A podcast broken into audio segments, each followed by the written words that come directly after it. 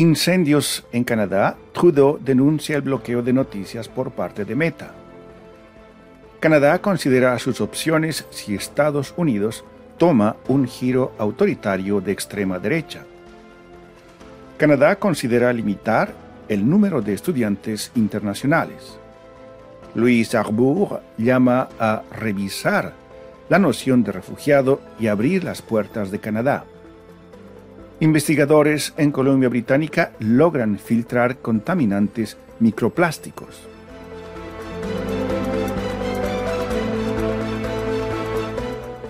Bienvenidos a la actualidad canadiense en 10 minutos en esta última semana de agosto de 2023. En nombre de Radio Canadá Internacional va un cordial saludo. Desde Montreal, Rufo Valencia les da la bienvenida.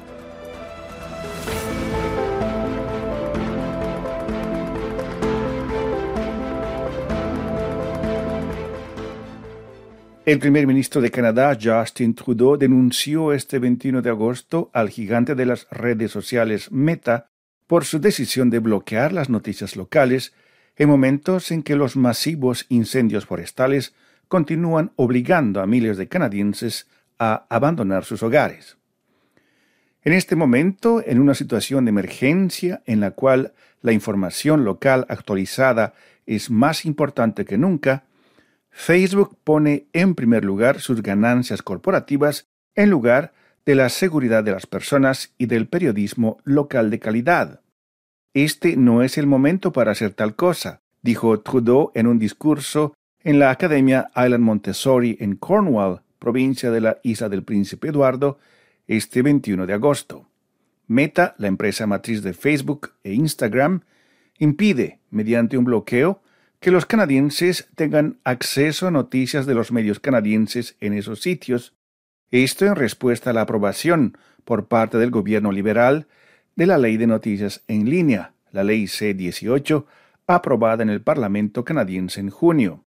Google también ha amenazado con tomar una acción similar. Esa ley obliga a las grandes plataformas de redes sociales a negociar una compensación para los medios de noticias canadienses cuando se comparten sus contenidos en Facebook e Instagram. Están escuchando La actualidad canadiense en 10 minutos, un podcast de Radio Canadá Internacional. La ministra federal de Relaciones Exteriores, Melanie Jolie, dijo que Canadá ha estado considerando un plan de acción sobre cómo responderá si Estados Unidos toma un giro autoritario de extrema derecha como resultado de las elecciones presidenciales del próximo año en el país vecino. Estamos considerando posibles escenarios, dijo Jolie en francés durante una entrevista el pasado 16 de agosto, agregando que los estrechos lazos políticos y económicos que existen entre Canadá con Estados Unidos obligan a Ottawa a prepararse para cualquier escenario como resultado de las elecciones en Estados Unidos en 2024. La ministra Jolie recordó la experiencia del gobierno canadiense que tuvo que trabajar con la administración del polémico expresidente estadounidense Donald Trump, quien buscaba poner límites al comercio entre los dos países establecido desde hace décadas en sectores cruciales. En medio de serias acusaciones de delitos cometidos, Trump ha vuelto a postularse para la nominación republicana en las elecciones de noviembre próximo y ha prometido represalias contra sus oponentes y funcionarios públicos. Esta es Radio Canadá Internacional. El gobierno federal está considerando poner un límite al número de estudiantes internacionales que vienen a Canadá esto para aliviar la presión sobre el mercado de la vivienda, dijo Sean Fraser, el nuevo ministro de Vivienda, Infraestructura y Comunidades. Creo que esa es una de las opciones que debemos considerar, dijo Fraser, mientras el gabinete liberal se reunía en Charlottetown, en la provincia de la Isla del Príncipe Eduardo, el lunes 21 de agosto.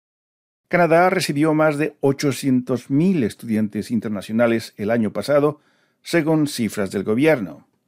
Fraser, quien era el ministro de Inmigración hasta la reorganización del gabinete federal, llevada a cabo el pasado 26 de agosto, dijo que planea dialogar con instituciones postsecundarias para averiguar qué se puede hacer para que sea más fácil encontrar un lugar para vivir para los estudiantes internacionales en un mercado de viviendas de alquiler muy ajustado.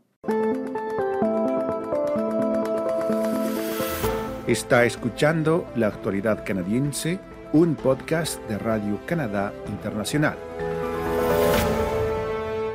Para la ex alta comisionada de la ONU para los Derechos Humanos, la canadiense Louise Arbour, la definición de refugiado debe ser ampliada. La renombrada jurista canadiense denunció las masacres étnicas que se están cometiendo nuevamente en Darfur dos décadas después de haber documentado crímenes de guerra casi idénticos cuando ella era la alta comisionada de la ONU para los Derechos Humanos. Según la ex jueza de la Corte Suprema de Canadá, los países occidentales, incluyendo Canadá, no tienen otra opción que acoger a más refugiados inmigrantes. Ella explicó que las crisis en las fronteras irán en aumento. Para Arbour no es por elección, por ejemplo, que una madre que acaba de ver morir de hambre a su hijo tome un barco con su bebé rumbo a otro país para evitar que él también corra la misma suerte. Ella considera que estos migrantes deberían tener derecho a ser recibidos en Canadá de la misma manera que aquellos que huyen de las bombas o la persecución política. Será quizá la primera generación la que tendrá dificultades para aprender francés, por ejemplo, cuando hablamos de solicitantes de asilo, pero sabemos históricamente que es una inversión a largo plazo. Estas son personas que se convertirán en excelentes ciudadanos y ciertamente sus hijos. Esta es la historia de América del Norte, explicó Luis Arbour, la ex alta comisionada de la ONU para los derechos humanos.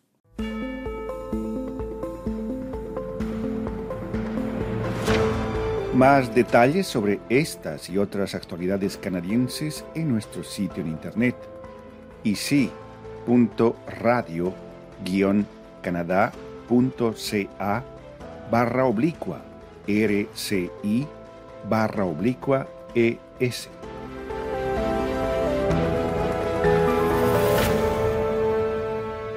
Un equipo de investigadores de la Universidad de Columbia Británica propone una solución experimental para enfrentar la gravedad de la contaminación plástica en las aguas. El equipo logró crear un filtro compuesto de elementos orgánicos y biodegradables que incluyen el acerrín y el ácido tánico, que retiene la mayoría de las partículas microplásticas y nanoplásticas presentes en el agua. El estudio, publicado en junio en la revista científica Advanced Materials, demuestra la capacidad que tiene el filtro de separar del agua residuos microplásticos más pequeños que el diámetro de un cabello, explicó Orlando Rojas, director científico del Instituto de Bioproductos de la Universidad de Columbia Británica y titular de la Cátedra Canadiense de Excelencia en Investigación sobre bioproductos forestales. La sustancia que se forma cuando el ácido tánico se mezcla con el acerrín crea una barrera impermeable a las partículas microscópicas de plástico.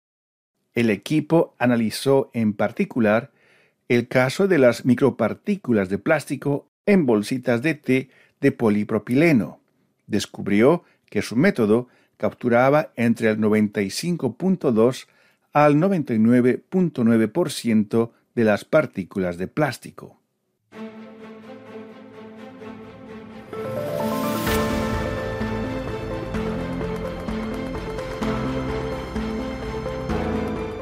Aquí llegamos al final de la actualidad canadiense en 10 minutos, un podcast semanal de Radio Canadá Internacional.